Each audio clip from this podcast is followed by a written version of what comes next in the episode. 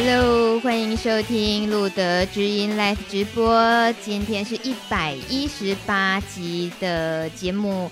十一月二十四号，外头天气已经不太稳定了，冷气团来了。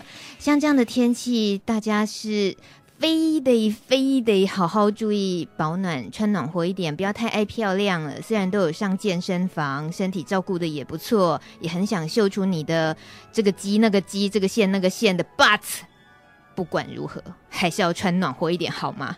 还有不只是保暖，不要注意感冒，也要注意心情，因为呢，天气一变差，这个和我们今天的主题就有很大很大的关系。天气变差，人变得忧郁，这好像是成正比的哦。待会儿我们请今天的小魏大夫跟我们聊，是不是真的这件事情已经像真理一样，天气一变差，人就变得忧郁，有没有这么样的直接？但是我先卖关子，先让我们这个疗愈系的小鲜肉不要出场。嗯，我没有说错，他真的是疗愈系小鲜肉，他自己说，呃，不是，应该是业界也有这个传说啦。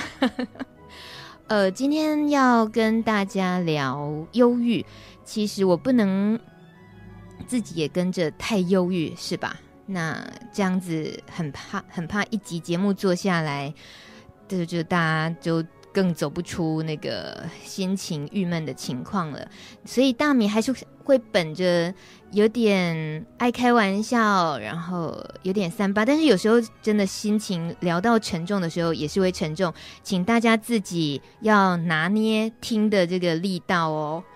例如接下来我就想要播一段声音，那听的时候呢，或许也会戳到某些人的痛处。这一段声音呢，其实是呃三年前董事基金会他们拍的一部微电影，叫做《请听》，那是由叶天伦导演，他记录了很多名人他们经历忧郁的心路历程。那这几个名人呢，我们待会儿听到很简短的，包括有王小弟导演的分享，有张钧甯，有九把刀和隋棠。你们一听到声音，应该就知道哦，这个人是谁。我们听听看，他们遭遇过什么人生的低谷的心情。就嗯，就是有一次我们那个公司去这个日本的时候，然后某某一个原因，某一个原因就是大家先离开，然后我一个人不知道后面要去哪里，就在送大家上那个巴士的时候，我就感觉我不太对劲了，嗯，就是大家走以后，我转身回房间。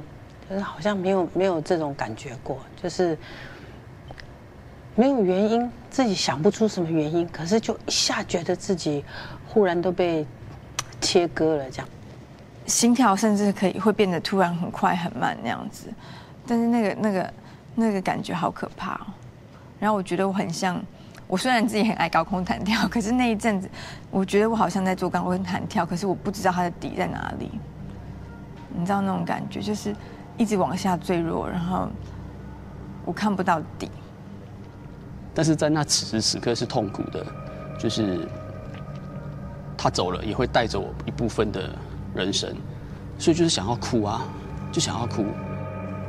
不管他过去了多久，然后不管我跟多少人讲过这件事情，只要讲到，我还是很难过。这是一个好不了的伤口。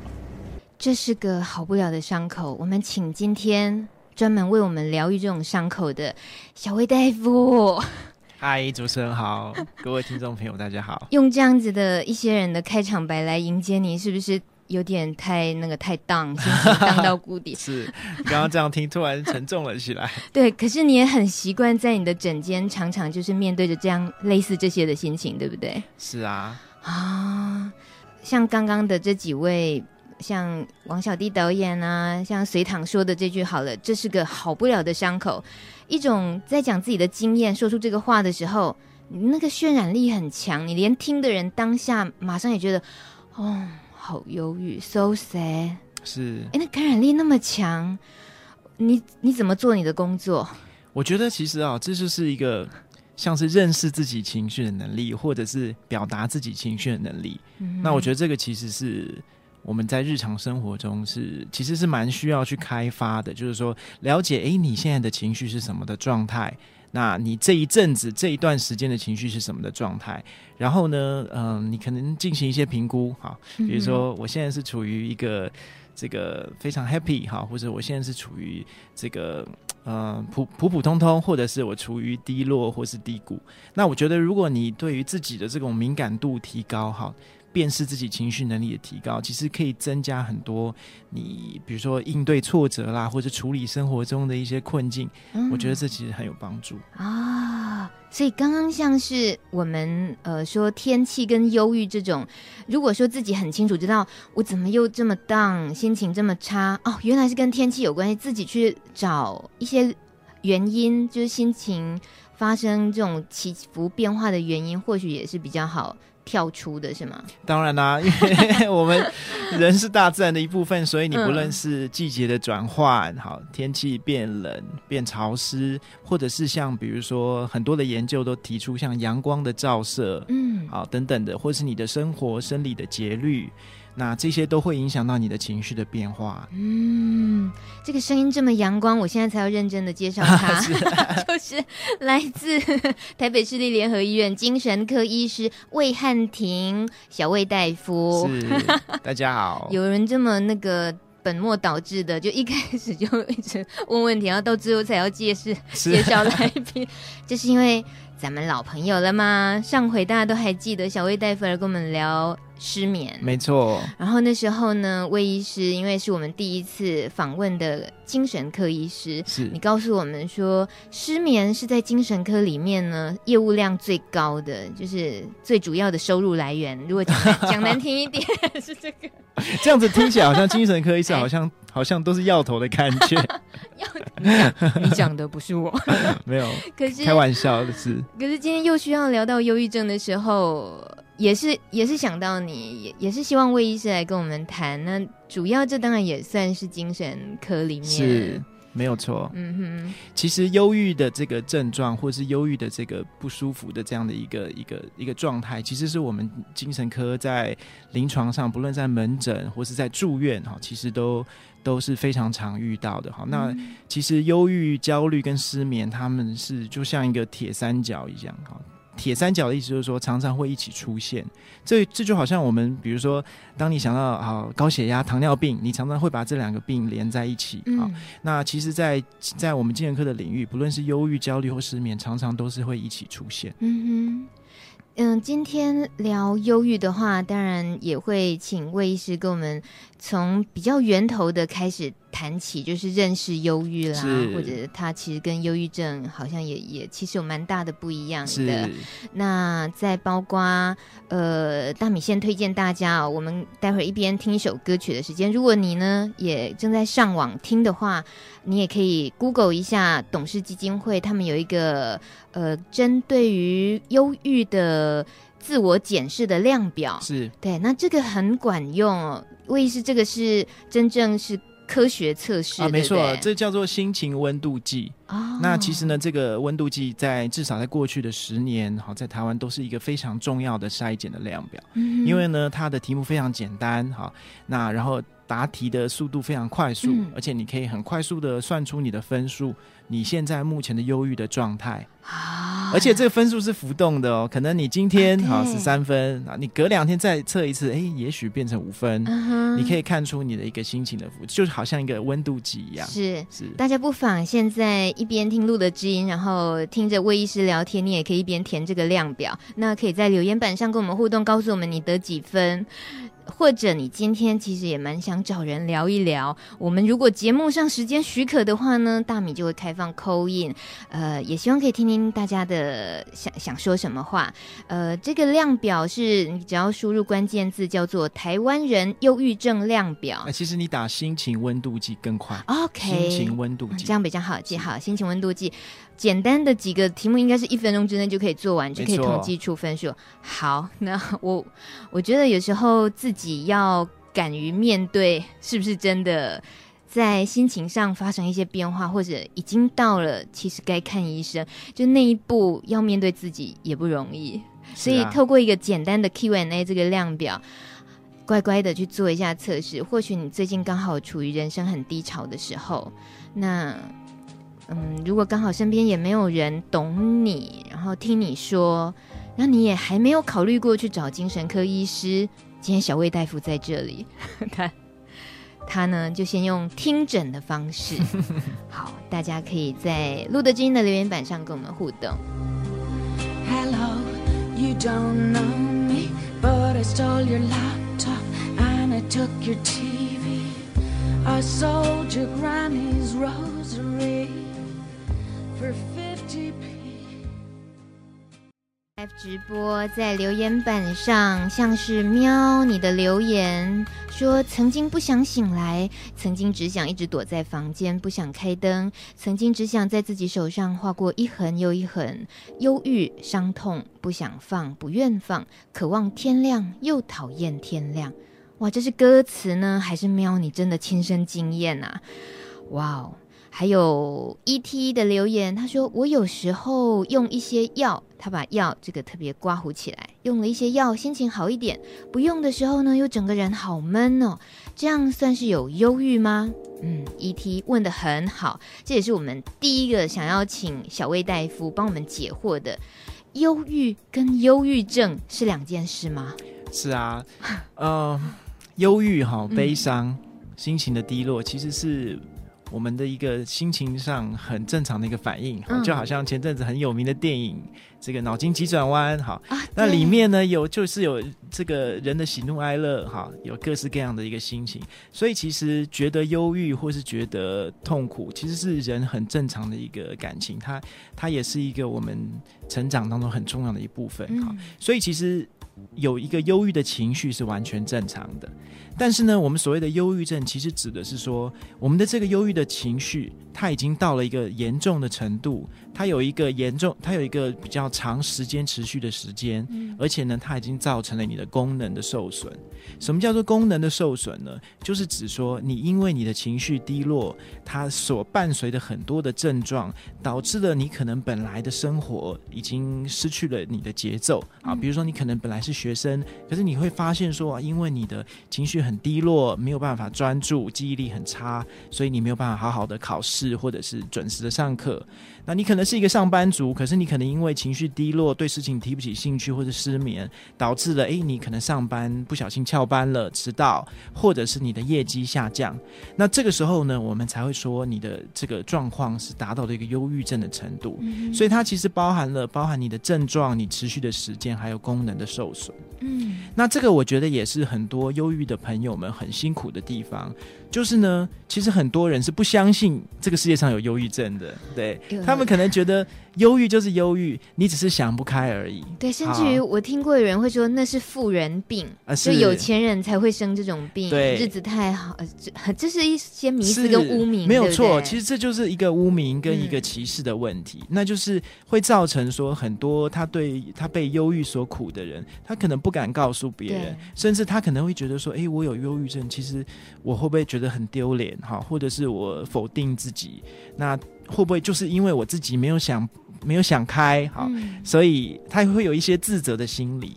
那我觉得呢，那个这个其实是忧郁的朋友最痛苦的地方。那常常呢，忧郁的朋友他的痛苦，别人也没有办法体会。好，这这也是我觉得这也是另外一个一个另外一个很这个忧郁的朋友们比较比较受受折磨、比较辛苦的部分。嗯、对，那其实我们常见的忧郁哈，有哪些的症状呢？哈，其实不一定是每一个这个。每一个忧郁症的病人，他都是持续的心情低落啊。他主要忧郁还有一个很重要的症状，那就是丧失乐趣啊哈。比如说。呃，以前啊、哦，我每个每个周末都要去看电影哈，嗯、都要去看电影，不论再累，不论再苦哈，就算是失恋哈，就算是被老板骂，嗯、但是呢，反正周末去西门町看电影啊。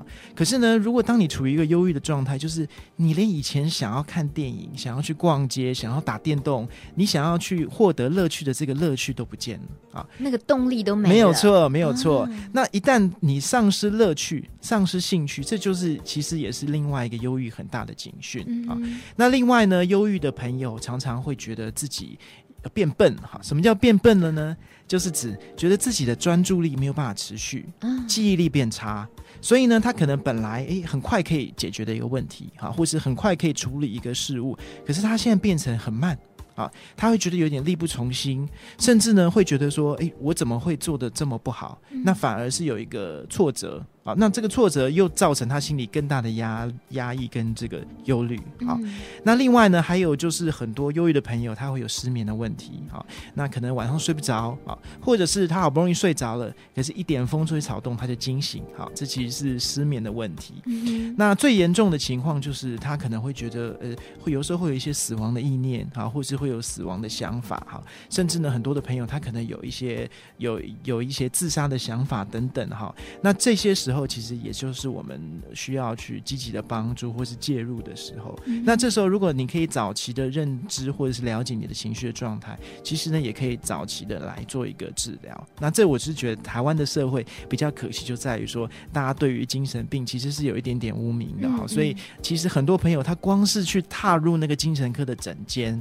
他可能就要想很久，那也就是为什么我们现在很多的精神科的门诊，我们都不叫精神科，我们可能叫新生医学科，我们可能叫失眠科，啊，我们可能用各式各样的名字。包装一下呀，yeah, 那这样的目的其实就是我们想用一个更温和的方式，能够摆脱这个社会上的很多的污名。嗯哼，或者你都抱着那个派大星啊，是放在枕间。我今天要见派大星的，他为什么没有来？你在我们海报上抱着一个好可爱的派大星。没关系，小鲜肉本人有来就好。哦，你真的是很敢讲。对，因为大家都这么称呼，你也习惯了哦。我觉得病人，嗯、呃，好吧，就说病人、病患好了，在推开诊间看到魏大夫的时候，应该就会觉得啊，这个人都可以活着这样子，那我又有什么好忧虑？会觉得哇，原来有有人可以笑成这个这个样子，然后可以好像觉得你的人生里面看着你的人啊，看着你魏医师这张脸，就觉得。人生应该还蛮可爱的、啊，蛮有趣的啊，会突然间唤起一点点。好啦，应该没那么管用。那这样我应该开始来印海报，然后跟你收钱。好啊，好啊。其实，在刚刚魏医师跟我们说的分辨忧郁跟忧郁症，到了是个症，其实呢就是需要就诊，需要看医生，需要吃药。特别就是透过那样子为自己好，不要一直沉，就是在那个状态里面的。但或者应该是说，其实忧郁症是一个可以蛮呃可以治疗的疾病。嗯哼，那治疗的反应也都不错。但是忧郁症可以治疗，可是忧郁不能治疗，对不对？呃，忧郁其实你所谓的忧郁是指忧郁的情绪呀，忧忧郁的情绪当然要靠要靠每个人自己的一个一个调一个调试的一个过程。嗯、那其实每一个人都会拥有忧郁的情绪哈，所以。所以也都会有一些失落跟悲伤，嗯哼，对。可是我觉得那还是不好拿捏的，就不管是自己处于忧郁跟忧郁症的模糊，自己拿捏不准，也包括看着旁边的人，可能是很亲近的人，或者是共事的同事，可能有些生活之间的不愉快或什么，你你或许你也免不了，你也想去帮他判断，你到底怎么了？你是不是有忧郁症的倾向？如果说你很想关心那个人，可是你。你你能够这些能够有什么准则去帮忙拿捏？到底是不是应该该伸出援手，引导到他是不是需要就诊，或我们自己应该要就诊？呃，您所问的是说要怎么样有一个辨识的方式，能够早期发现？啊、其实最简单的方式就是我刚刚提到的，像心情温度计，嗯，啊，这样这个量表其实它已经有问出很多忧郁的核心了。啊、那如果我们只是单纯的这个，比如说。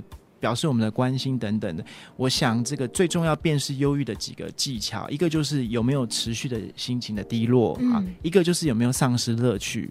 我想这两个问题大概是最重要的。对。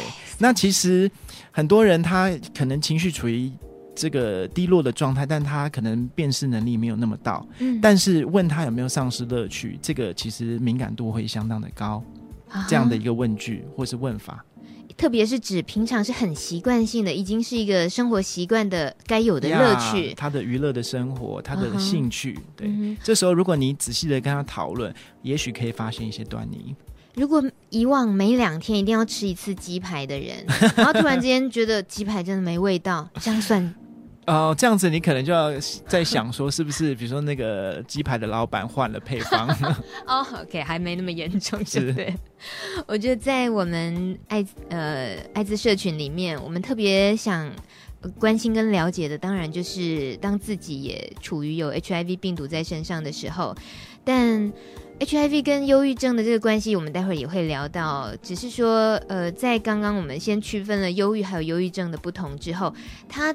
他的治疗就是呃所谓的忧郁症的病程，病程就是指他生病的状况吗？是，首先呃我们谈忧郁症的病程，通常要先谈忧郁症的病因，病啊、哦、是什么原因造成忧郁的？那其实我刚才也有提到说，嗯，台湾的民众其实常常会觉得你忧郁是不是因为你想不开？嗯，你是不是因为很很大压力？好，你是不是因为分手、失恋哈，或是失业、经济？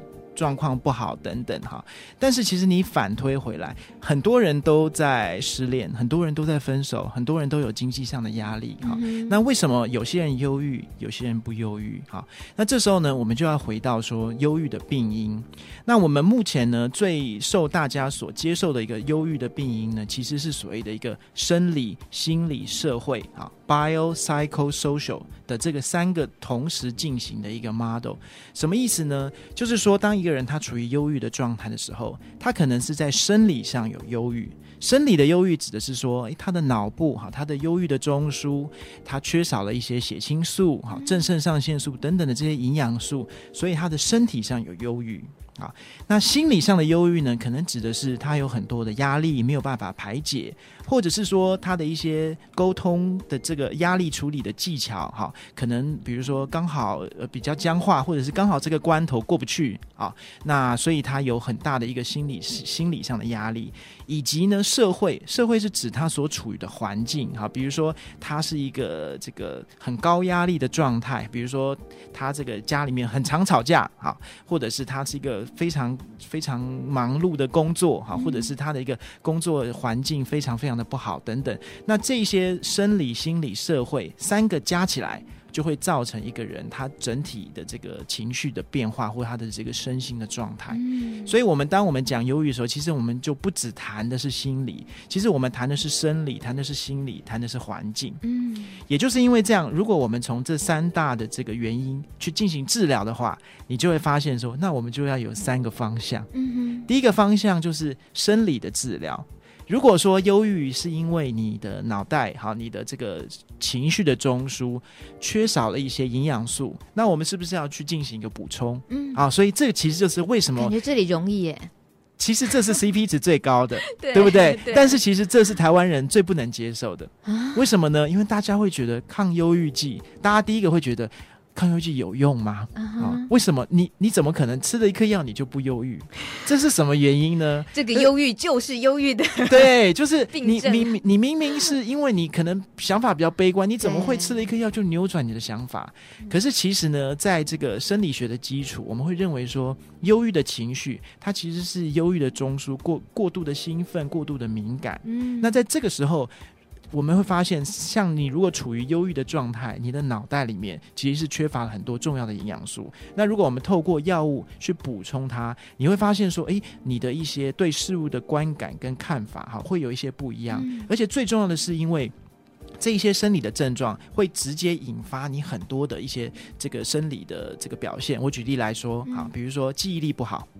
比如说不专心，比如说失眠啊，比如说这些身体的很大的紧张，这些其实都是生理性很强的，所以这些其实药物治疗的效果相当好。但是呢，因为台湾人不喜欢吃西药，而且呢，我们在早期精神科药物发展的早期的时候，很多精神药物都有很大的副作用，所以很多人会觉得啊，你吃了抗忧郁剂会不会变呆，会不会变笨，或者是最常见的就是会不会上瘾？啊，会不会？要吃要吃一辈子等等，你都说了这些会不会啊？都不会，应该是这样讲。呃，任何的药物它都是两面刃，所以其实你是需要好好的使用这个药物。嗯。那其实也包含了说，呃，你怎么样去在这个药物的副作用以及药物的正作用当中去取得一个平衡。嗯。那这也是台湾人比较勾引的地方，就是常常诶，他可能吃这个药有副作用，他可能就不吃了。啊，或者是他可能没有跟医师讨论啊，所以在这个情况之下，也许他没有获得完整的治疗啊。而且呢，另外一个比较这个比较我们觉得比较困难的地方，就是抗忧郁剂的药效通常都很慢。通常呢，你吃这个药哈，你可能现在吃下去，你要持续的吃二至三周，这个药才会有效。嗯，而且呢，你要两三周后你才能评估这个药的剂量够不够，需不需要加到一颗半，需不需要加到两颗。所以呢，在这样漫长的调药的过程当中，其实很多朋友会觉得很挫折。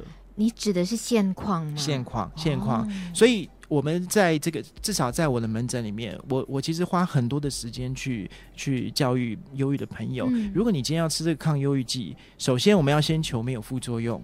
当你可以承受没有副作用之后。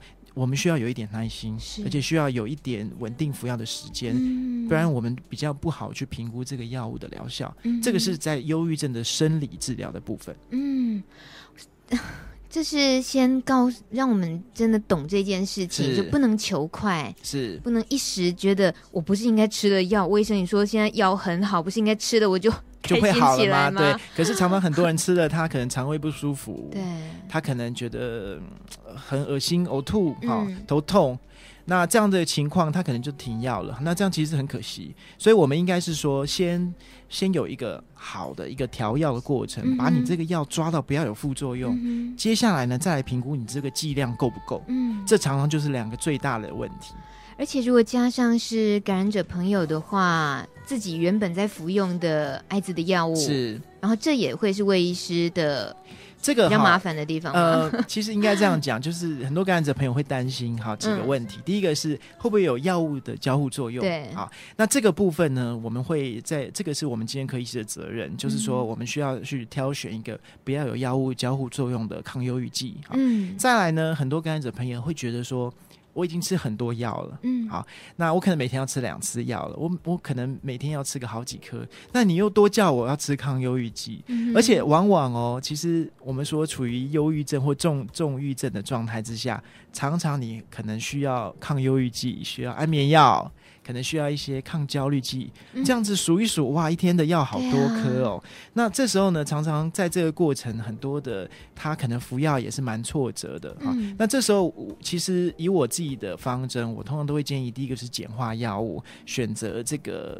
药物交互作用比较小的、比较少的药物，那再来就是呢，其实，在服药过程也可以配合本来吃鸡尾酒药物的习惯。嗯哼，如果呢，你可以把这个习惯把它搭在一起的时候，其实你这个药物的这个这个服药的这个顺性哈，就是这个服药的规则度其实是会上升。嗯。那我觉得这个其实还有一部分是需要很长的一个沟通，就是说你害怕这些药物的方的的一个点在哪里哈？你是怕你成瘾吗？好，或者你怕伤肝吗？好，你怕伤身体吗？那这时候我们再进一步来解释说，这个药会不会伤肝，会不会伤身体？它到底有什么副作用？那我觉得透过这样，你可以真实的是为了你的健康而选择可以这个规则的吃药，建立一个服药的习惯。这个是在生理的治疗的部分很重要。那我一直强调，因为忧郁症的治疗不只是生生理，不只是吃药，它是生理、心理、社会三三者合一。是，所以你的门诊里面这 这三个，你除了开药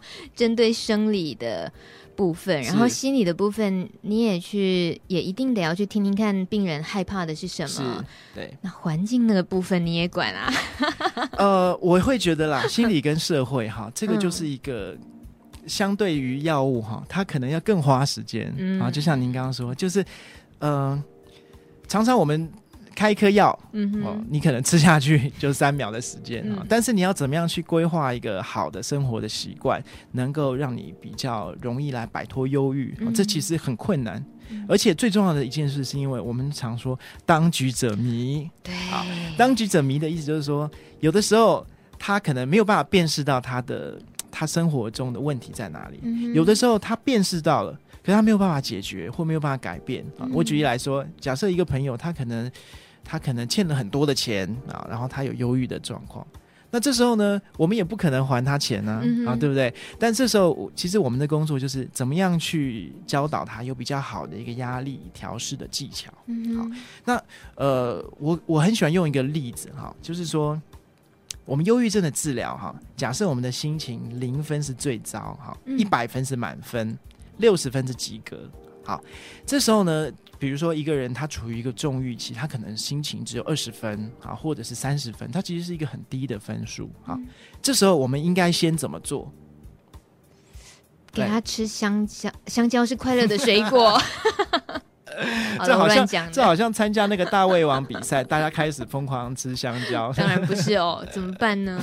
其实哈，嗯，如果说我们我们的这个题目哈，这个只问说，请问你要先选择用心理治疗还是药物治疗？啊哈、uh，huh. 那这时候很多人会觉得，我们是不是先用心理治疗比较温和，比较不伤身体？嗯、等到心理治疗没有效了，我们再用药物治疗。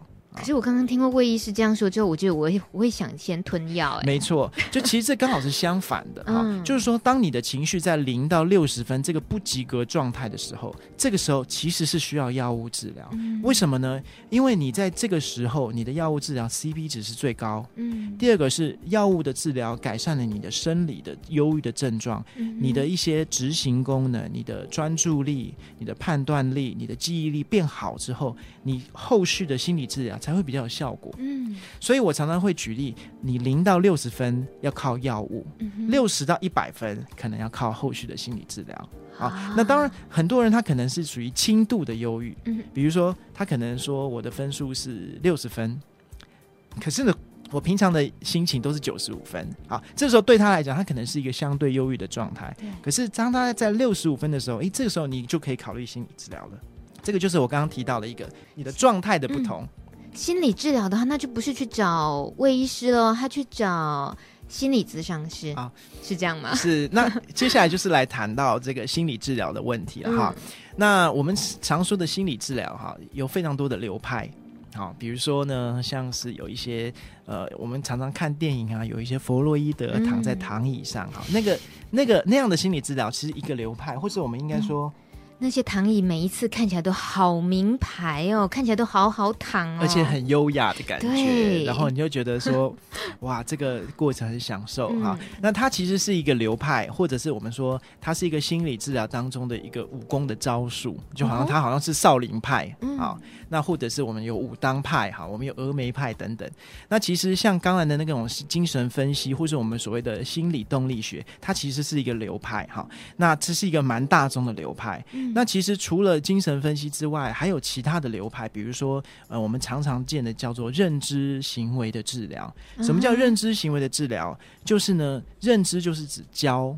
好，比如说我教你怎么去面对你的压力，我教你怎么去面对你的情绪，我教你怎么去有更好的方式去沟通，好，去处理你的挫折，这是认知的部分。哈，那行为的部分就是说我怎么样透过你的行为的修正，好，或者是我用什么方式去鼓励你，去奖励你，让你做做一些比较能够呃类似像规则的生活，或者是减少忧郁的生活，这个我们叫做认知行为的治疗，这个也是常常用的一个。心理治疗的模式，好，那但是不论是用各种的心理治疗的模式，其实一个朋友处于忧郁的状态，他有几个很重要的通则，哈，嗯，什么通则呢？就是接受自己的状态。那接受的自己状态，包含说。其实你要认知到，说你现在处于一个忧郁的状态，那忧郁会造成你的功能或是你的能力的表现的下降。嗯，所以呢，其实这时候你不应该要给自己创造太多的期待。因为呢，你期待太多，你可能会失望，会你可能会失落哈。其实这时候你反而要很坦然的接受自己的状态，然后呢，一步一步的往上爬。嗯嗯。我举例来说，如果今天当一个朋友他很失意，他很他的忧郁症状很严重，那他可能没有办法睡觉，那人变得比较自闭，都出不了门哈。嗯。那这个时候呢，他突然要想说。我一定要当上总经理，我一定要成为 top sales。Oh. 你会觉得这是一个很高的一个期望，嗯、那也许他是做得到，他只要离开了这个忧郁的状态，他他就可以做到。可是问题是，当你在忧郁的状态，你的目标却设定的这么高的时候，嗯、你随之而来的其实是会很巨大的失落，很、嗯、很巨大的一个承受挫折的过程。那所以呢，这个其实也是我们在陪伴忧郁的朋友的时候，最重要一件事就是，其实是要去接纳他现在的状态。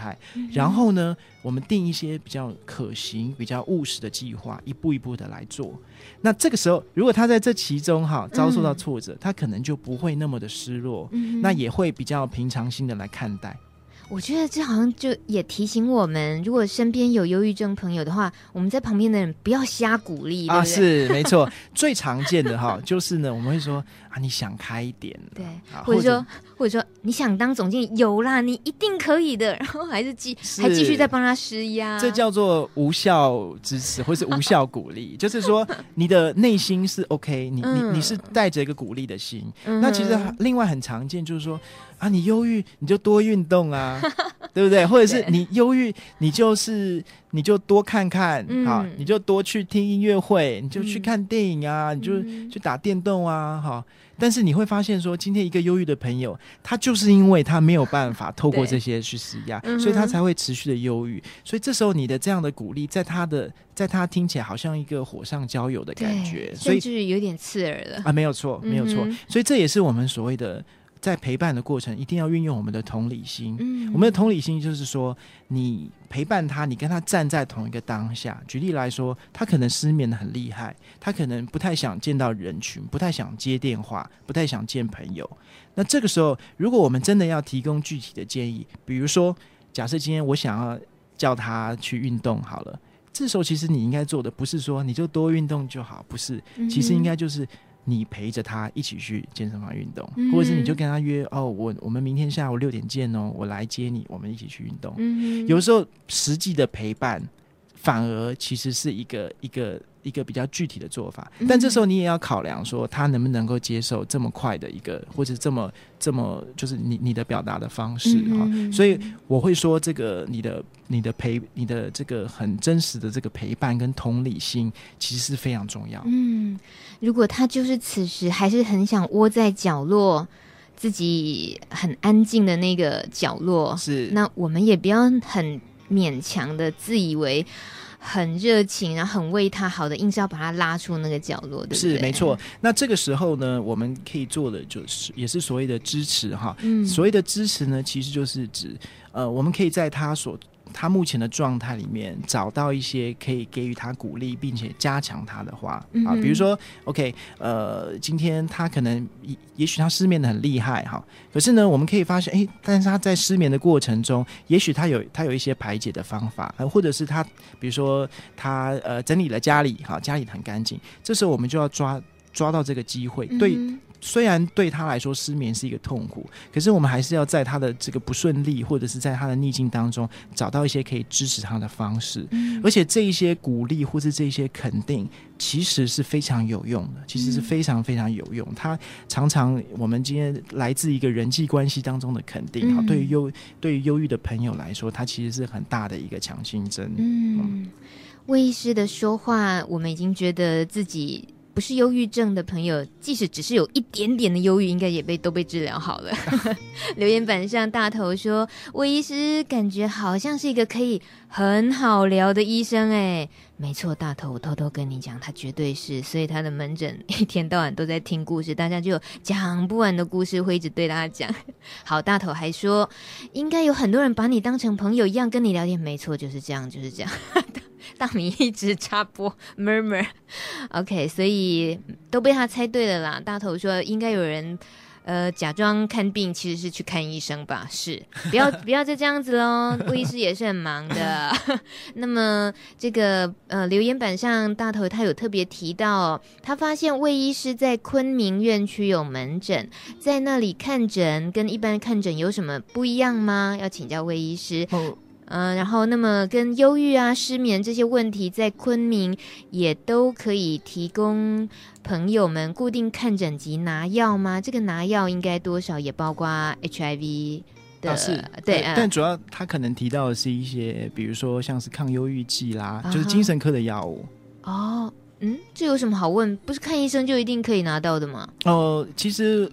像我现在在这个昆明院区服务，好，那昆明院区其实现在我们有台北市政府有一个新的一个组组织的诊病，所以我们现在昆明院区叫做林森中医昆明院区。嗯、那呃，我们同时也有另外一个部门叫做昆明防治中心。嗯，那我们是专门专责在艾滋跟物质滥用，就是毒品防治的业务。嗯、那其中呢，我在昆明院区的这个门诊其实是身心医学科的门诊。嗯，所以你在网络上是可以看到叫新生医学科。那那这个门诊目前是在礼拜二、三、五，好，那二是礼拜礼拜二是下午，那三五都是全天，那礼拜五的晚上有有夜诊。那我们提供的这个。的这个呃精神科的服务，其实主要就是以忧郁、焦虑、失眠等等的为主。那其实我们提供给感染者以及非感染者，所以其实都是非常自由的。那我们的这个精神科的药物其实也还蛮齐全的，因为我们是跟着台北市立联合医院的的的的，的这样的一个一个架构。嗯，您。一直提到的新生，新生是现在新的一个包装的名词，哪个生啊？其实哈，心是指心理啊，心灵哈，那生是指身体。哦，新生啊，对，新生科。哦，其实我们所谓的新生医学，也就是因为我们说 psychosomatic medicine 哈，这个。这个领域其实是指说，我们的心理跟生理会互相影响。所以像我刚刚提到了，如果你处于一个忧郁的状态，你可能会失眠，嗯，你可能会有一些焦虑、喘不过气，或者是呼吸困难、冒冷汗，甚至胸口觉得很喘，这其实就是我们的生理症状。嗯，所以呢，心身的症状两个其实是常常会合而为一的。嗯，好，所以我们常常说，呃，可能他这个这位朋友他一有压力他就肚子痛。这就是一个很明显的新生症状，这是大肠肌躁症。大肠肌躁症其实就是很 典型的新生症哦。是，魏医师呢？我要挂号。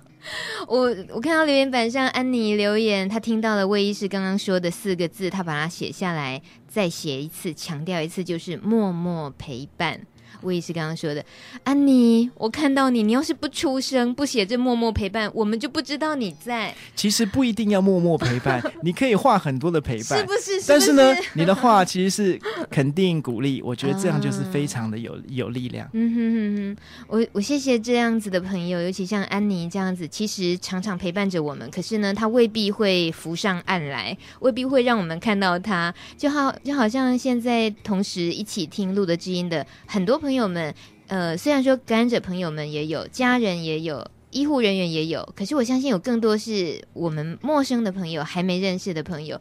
但是你们不见得会在留言板上留言，但你们或许今天心情也刚好有一点点荡因为看到的是忧郁的这个话题，所以也想听听看。如果是这样的话，你也不妨。你可以考虑鼓起更大的勇气。如果你觉得打电话进来听一下魏医师跟他聊一两句会让你心情好很多的话呢，请你利用扣印专线是零九二八零零一四八一。这是我现在把电话打开。如果大家。觉得你现在就想要打电话进来，说几句话，让我们听见你的声音，也想跟直接跟魏医师聊一两句。我说了一两句就好，也没有要聊太多，节目时间有限。可是光是聊这一两句就会让你心情很好的话，欢迎你打电话零九二八零零一四八一。OK，我今天。在呃节目中，其实有觉得也不能一直忧郁下去嘛。我有挑挑一首歌曲，是肯定是可以那个，就是去除忧郁的，很好很好的一首旋律，那就是《阿玛多米》哦》拉丁风情的歌。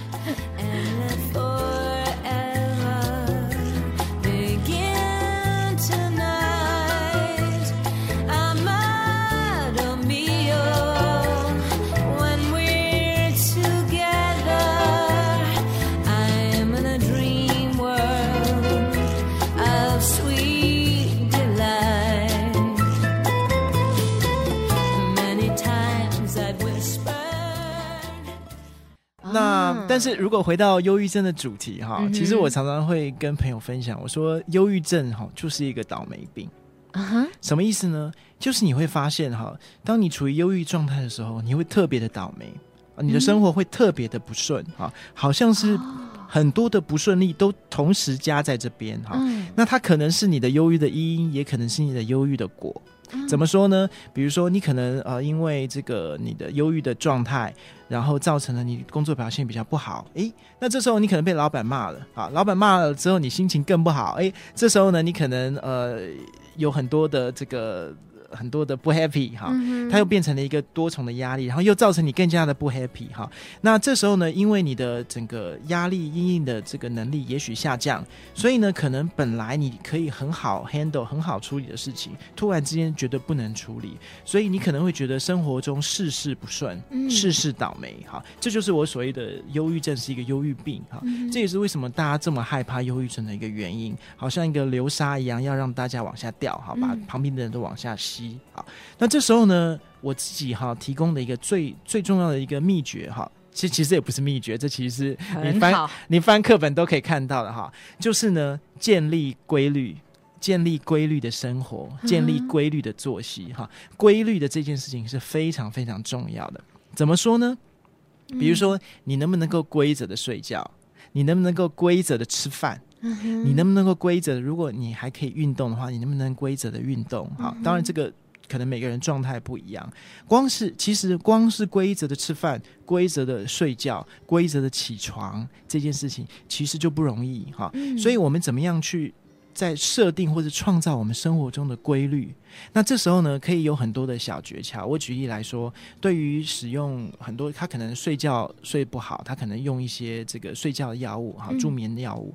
那这时候我们如果有助眠药物的习惯，就一定要搭配用助助眠药物，你准时的服用，然后创造一个你生活的规律或生活的节律。那这时候你你再搭配你的饮食规则的饮食，然后也许呢，我们可以有一些规则的运动，呃，规则的生活习惯，不一定是运动，可能规则的生活习惯。例如说，你可能一三五的晚上哈，你可能需要去做什么事情哈，你可能需要上课，你可能需要去探访亲友等等的，你。可以透过一些很规则的一些生活的习惯，去重建你的作息。这其实是我们说对抗这个忧郁症、这个倒霉的流沙最重要的一件事啊。所以呢，我们可能很常会觉得说，诶，一个朋友他忧郁的状态，我们是不是要赶快带他去日本玩？啊，我们带他去哪边呃去旅游，或者是我们是摆脱这个摆脱这个环境吧？我们是不是要买一个很好的礼物送给他？哈，或者是我们是不是要写卡片给他一些惊喜？这些都都是好的，都是善意的。但是其实真正更有效果的，好，更有一个所谓的这个心理或者环境上很持续的效果，其实就是我们帮助他一起来建立他的生活的节奏。嗯，他如果失眠睡到中午，然后呢下午一天只吃一餐，啊、这时候我们怎么样去改善？说我们我们有安眠药物，嗯，我们让他晚上定时的吃，早上定时的起床。虽然他他起床了以后，虽然他可能觉得，哎，我还想眯一下，嗯、可是我我有什么方法去让他，哎，呃，建立他的作息，然后吃个早餐。吃个午餐，吃个晚餐等等的，好，又有这个情况，所以很多人他在忧郁期，他很容易变瘦或是变胖，好，其实是因为很多人他可能会暴饮暴食，那有些人就是不吃东西，好，营养的摄取很不好，所以其实是走两个极端。但是你不论是变瘦或变胖，都是一些饮食习惯的改变，所以规律的生活，这其实不容易，但是这其实还蛮重要的。对，谢谢魏医师，这个最后这么。我觉得很很实用，不管是身边的朋友需要，我们可以帮他，或者自己有一天遇到了，也许我们可以提醒自己这件事，我们可以帮助我们身边的朋友去帮他达到一些他可以做到的、容易的一些规律的生活的方式。那我我们可以不要把目呃把这个目标一下设定的太高，我们一步一步来。而且最重要的是，一旦他有执行成功，我们可以有一个很好、很快速、很立即的鼓励。是什么的呃口头的鼓励、oh. 奖赏、奖品等等，我觉得马上知道，我想要知道奖品是什么。其实口头的鼓励跟称赞、赞美，我觉得这个、这个就是一个非常好的，而且最重要的是有一个，嗯、我觉得是一个很支持、很包容的心。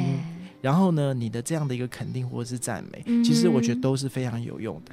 太好了，呃，魏医师这些贴心的提醒之外哦，刚刚我们节目一开始也听到了，呃，有几位名人他们一些忧郁的低谷的时候那些心情，像是呃九把刀啊、王小弟导演、张钧甯点等等。那现在最后我们再用一分钟的时间听一下，他们也有要给呃朋友们建议的，就是在这种情况之下，什么样的方法最好呢？我也觉得也不要轻易的对正在伤心。失望、愤怒的人讲说：“我很了解你。”其实没有一个人可以真正了解对方的痛苦跟悲伤。对，他来找你，不是因为你了解他，而是他渴望被你了解。那个时候我反而需要的是，就是很无声的，他只要在我身边，让我感觉到我不是一个人就够了。生命是大于你的，好多人在这个生命当中，他得到的比你还少，他的问题比你还庞大，可是他们都努力，因为生命就是有力量的、美丽的、分享的。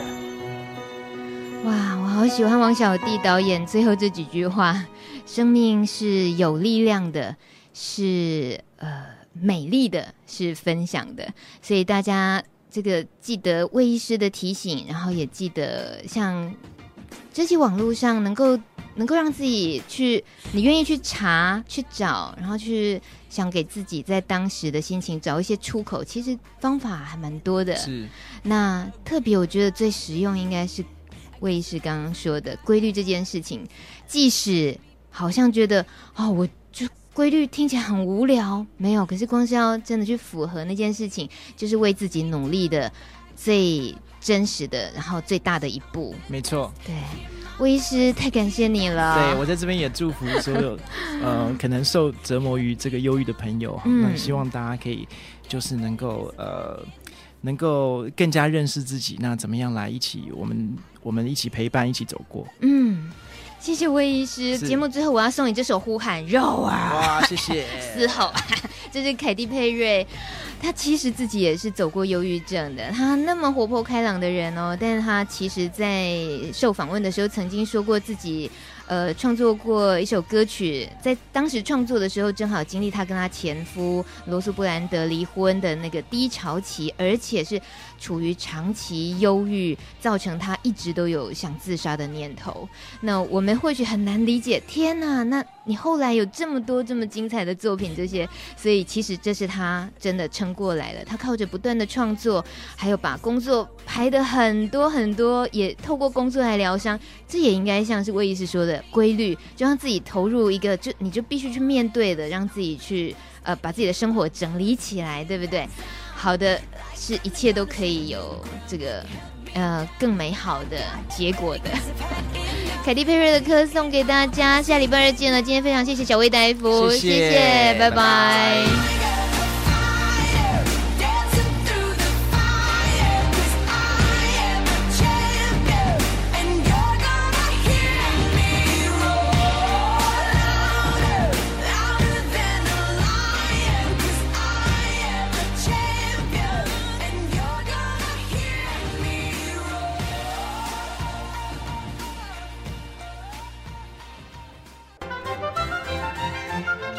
本节目由路德协会制作，中华电信协助播出。